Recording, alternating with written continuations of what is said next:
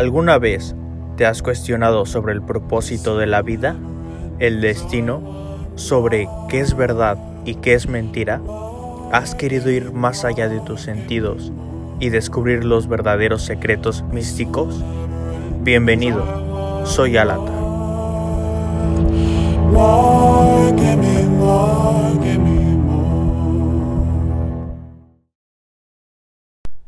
Hola, bienvenidos a este su podcast, Druida.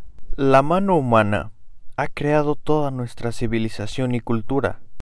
Mediante la armoniosa cooperación entre los 27 huesos, las docenas de músculos y los millones de nervios, la mano humana es una maravilla de diseño y cooperación.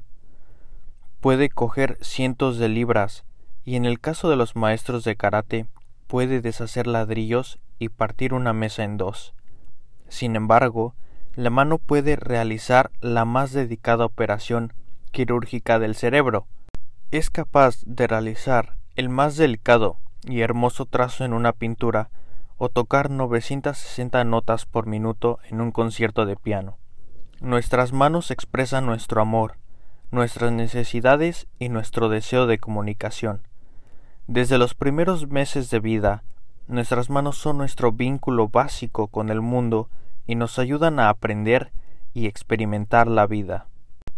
Los estudios de la mano humana, como herramienta para la expresión creativa y como espejo de nuestro ser interior, se remontan a más de cinco mil años atrás.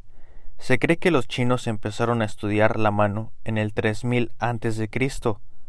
Al mismo tiempo, en la India, los sabios arios desarrollaron el estudio y el análisis de la mano, conocido como Samudrika Shastra, que interpreta y predice el destino y la naturaleza humana mediante el análisis de la frente, rostro, manos, pecho y pies. En la literatura india pueden encontrarse escritos relativos al estudio de la mano humana que datan del año 2000 a.C., siendo posible hallar las primeras referencias a la propia quiromancia en las leyes de Manui, un texto védico. Aunque no queden documentos escritos, sabemos que los antiguos caldeos, tibetanos, sumerios y babilonios estudiaban la ciencia del análisis de la mano, así como los primeros hebreos, egipcios y persas. Se cree que Aristóteles encontró en un altar dedicado a Hermes un antiguo documento arábigo que versaba sobre quirosofía. A él se le adjudica la autoría de varios tratados especializados en las manos, incluyendo un escrito, especialmente para Alejandro Magno. Este estaba muy interesado por las manos y el significado que tienen en nuestras vidas. Y cabe recalcar, hasta ahora, que las líneas no están escritas sin razón en la mano humana proceden de influencias celestes y de la propia individualidad del hombre. La mano, cuya forma y funcionamiento están tan íntimamente relacionadas con la psique, pueden proporcionar expresiones reveladoras y por tanto interpretables de las peculiaridades psicológicas, es decir, del carácter humano.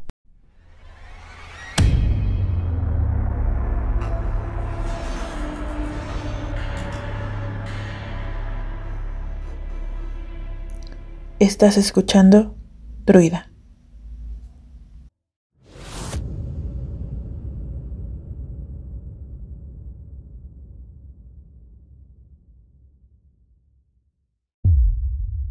¿Qué tal? Soy Alatar y con nosotros se encuentra Mara. Bienvenida a Druida Mara. Hola Alatar, muchas gracias por la invitación. El placer es mío, Mara y en este episodio de Druida hablaremos de los elementos faltantes de la quiromancia. ¿Estás lista? Sí, claro, comencemos. Como primer elemento hablaremos de la palma. Y dentro de la palma de la mano hay numerosos elementos que requieren la atención del quiromántico. Sin embargo, los más importantes son tres, los montes, los llanos y las líneas. A ellos vamos a dedicarnos principalmente. Y también quiero recalcar en este punto que siempre un buen quiromántico y una verdadera lectura de mano se hace con ambas manos. Jamás va a ser posible leer la mano si nada más se toma la izquierda o la derecha. Qué interesante tema, Alatar. Muchas veces no sabemos la información que tenemos tan simple y a la vista como en la palma de nuestras manos. Así es, Mara. En nuestras manos podemos encontrar mucha información que la gente muchas veces ignora. Es increíble toda la sabiduría que tenemos en nuestras palmas. Efectivamente, Mara. Ahora te voy a comentar acerca de los montes. Y los montes constituyen las zonas de la palma de la mano que forman unas carnosidades protuberantes que, en mayor o menor grado, podemos pellizcar. Si examinamos nuestra mano y vamos pellizcando los lugares correspondientes a medida que los vamos examinando, nos va a ser fácil localizarlos. Los dos montes más importantes son los de Venus y de la Luna. El primero se halla situado debajo del mismo dedo pulgar y es la cornosidad más abultada de la palma. El de la luna se halla diametralmente opuesto, debajo del dedo meñique, casi al filo de la mano, cerca de la muñeca, cuatro más, situados inmediatamente debajo de los cuatro dedos quirománticos, los montes de Júpiter, Saturno, Apolo, el Sol y Mercurio correspondientes a los cuatro dedos del mismo nombre, índice, medio, anular y meñique. Debajo de los montes de Júpiter y Mercurio y encima de los de Venus y la Luna, a media distancia entre ellos se hallan los dos montes restantes, el de Marte positivo y el de Marte negativo. Vamos a examinar todos ellos con mayor profundidad. Alatar, ¿crees que nos puedas detallar las características de los montes con algunas de sus peculiaridades? Claro, Mara. Comencemos con el monte de Venus. Es indicativo de la vivacidad física, la sensualidad y el apego familiar de la persona. Por ello, cuando es amplio y carnoso, señala una gran energía que incluso, según se vea apoyado o no, por otros signos puede llegar a la brutalidad. Cuando es pequeño o flácido, indica carencias sexuales. Si se haya surcado por numerosas líneas, refleja una intensa vida social y amorosa. A medida de que estas líneas van disminuyendo, disminuye también esa intensidad. Un monte de Venus sin líneas señala una vida apacible, tranquila y moderada, dedicación a un único amor. Y llegando a este punto, Podemos decir que el monte de Venus está claramente diferenciado en dos partes, la superior y la inferior.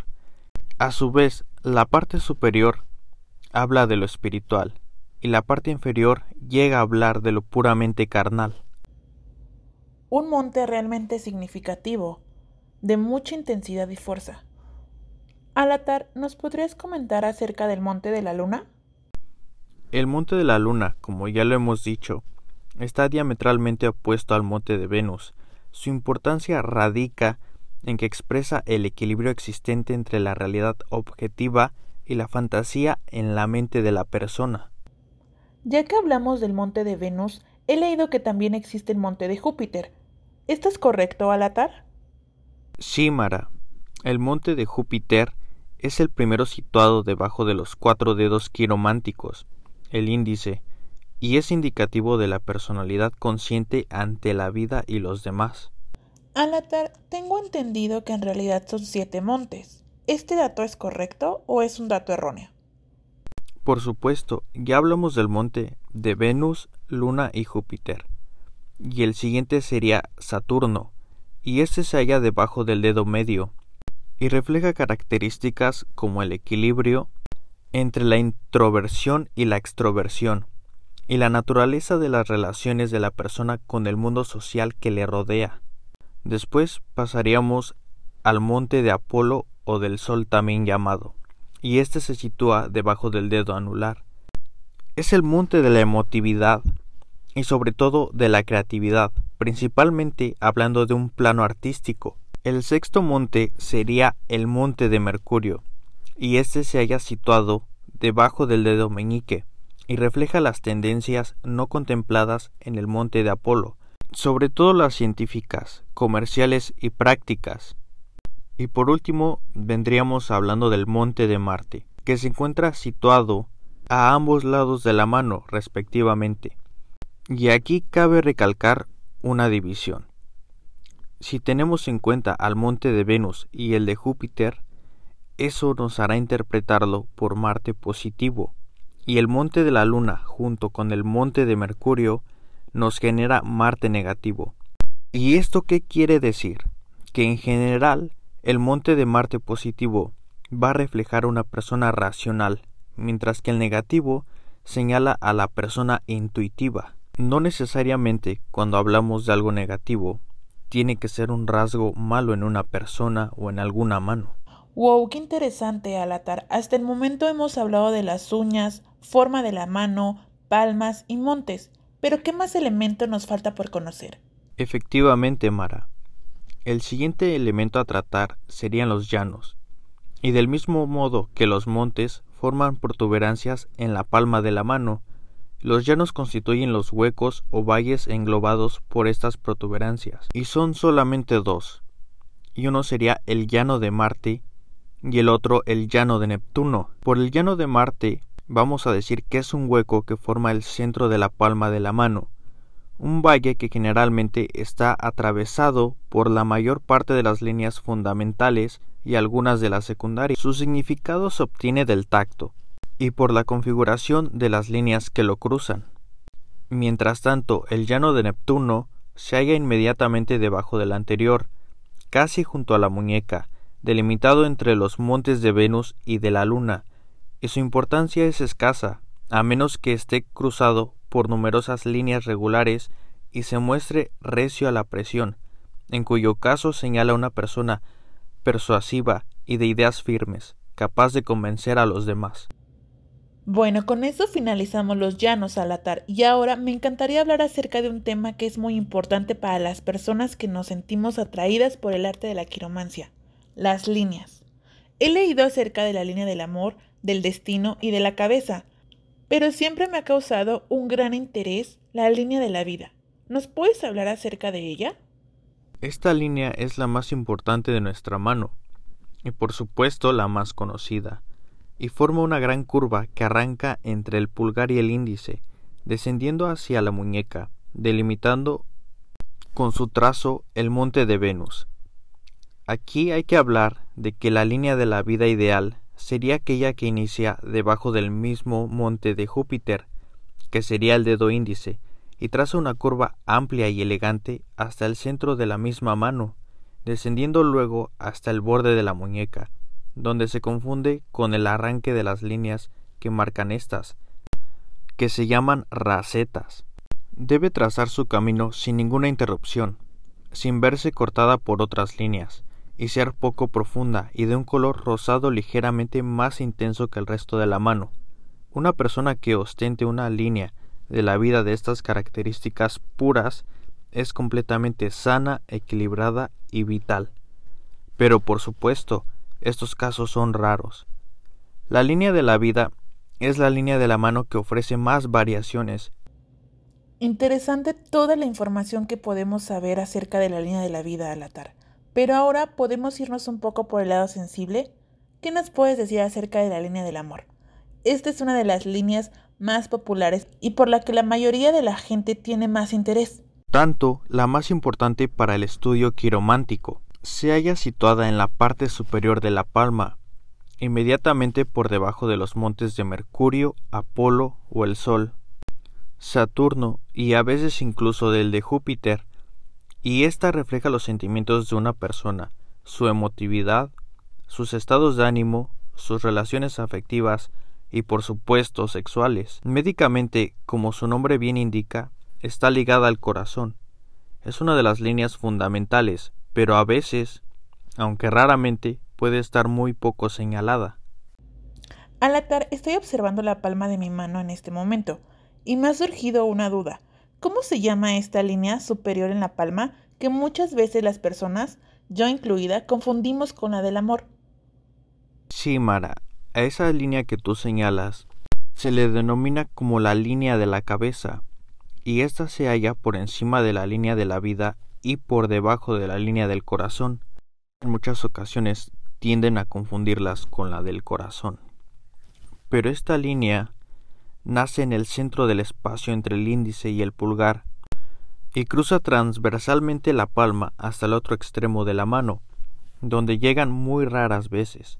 Su nombre indica claramente su interpretación, relacionada con todo lo relativo al raciocinio, concentración, sugestionabilidad, comprensión y reacción a los estímulos. Bueno, ya que nos aclaraste y nos compartiste acerca de la línea de la cabeza, quiero que nos hables acerca de una de las líneas que más intriga al ser humano, la línea del destino. ¿Es verdad que en ella podemos descubrir lo que nos depara?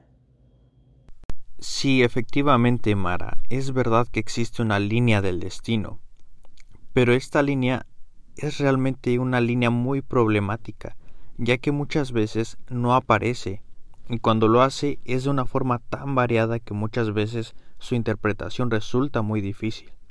Esta en sí no pertenece a las líneas genéticas, sino que aparece más tarde. Tampoco hay unanimidad en su nombre, ya que se llama también la línea de la fortuna, de los hados o de Saturno. En general sigue más o menos la línea divisoria que separa las partes externa e interna de la mano, y por ello se le considera como la que separa las partes consciente e inconsciente del individuo, lo racional de lo irracional y en consecuencia la que refleja el buen o mal uso que ha hecho una persona de los bienes que le ha dado la naturaleza. Por ello también es considerada como la línea del libre albedrío, la que refleja la libertad de la acción del individuo, su adaptación al medio ambiente.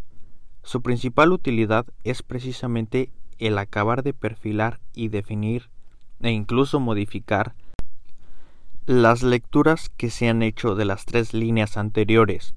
La línea del destino ideal es aquella que arranca de abajo arriba, entre los montes de Venus y de la Luna, en el llano de Neptuno y asciende por el llano de Marte, cruzando las líneas de la cabeza y del corazón, hasta terminar en el dedo del monte de Saturno, que sería el dedo medio. Vaya, qué interesante estuvo el episodio del día de hoy, Alatar. Hablamos acerca de los montes, los llanos y las líneas, y todo lo que esto nos revelan. El tema de la quiromancia es un tema realmente apasionante, es interesante y está lleno de fuerza y misticismo, para poder ver más allá de lo que está a simple vista. Lo más importante es que nosotros seamos conscientes de que el universo está lleno de respuestas que no conocemos. Todo lo dicho hasta aquí nos permite hacernos una idea bastante clara de lo que es la mano y lo que significa, mucho más allá del prejuicio que tiene la gente de leerse las manos con una gitana. La mano es un reflejo de todo nuestro ser, no solamente físico, sino también psíquico, y dentro de las líneas genéticas de cada uno de nosotros, en ellas se haya reflejado quiénes somos realmente. Podemos encontrar nuestro pasado, y también la proyección de nuestro futuro. Es correcto, Alatar. Y no se olviden de que pueden escuchar este podcast en Spotify, iTunes y Anchor. También pueden seguir a Druida en sus redes sociales. Está en Facebook como Druida Podcast y en Instagram como arroba Druida Podcast, donde podrán encontrar bastante contenido acerca de estos temas. Les agradecemos mucho que hayan llegado hasta el final del episodio. Tenemos una cita el próximo domingo aquí en Druida Podcast, donde tocaremos temas nuevos llenos de información. Y recuerden, Druida está donde tú estás. Hasta la próxima.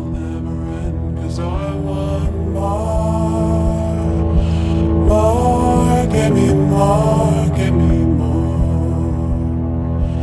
This will never end, I want more.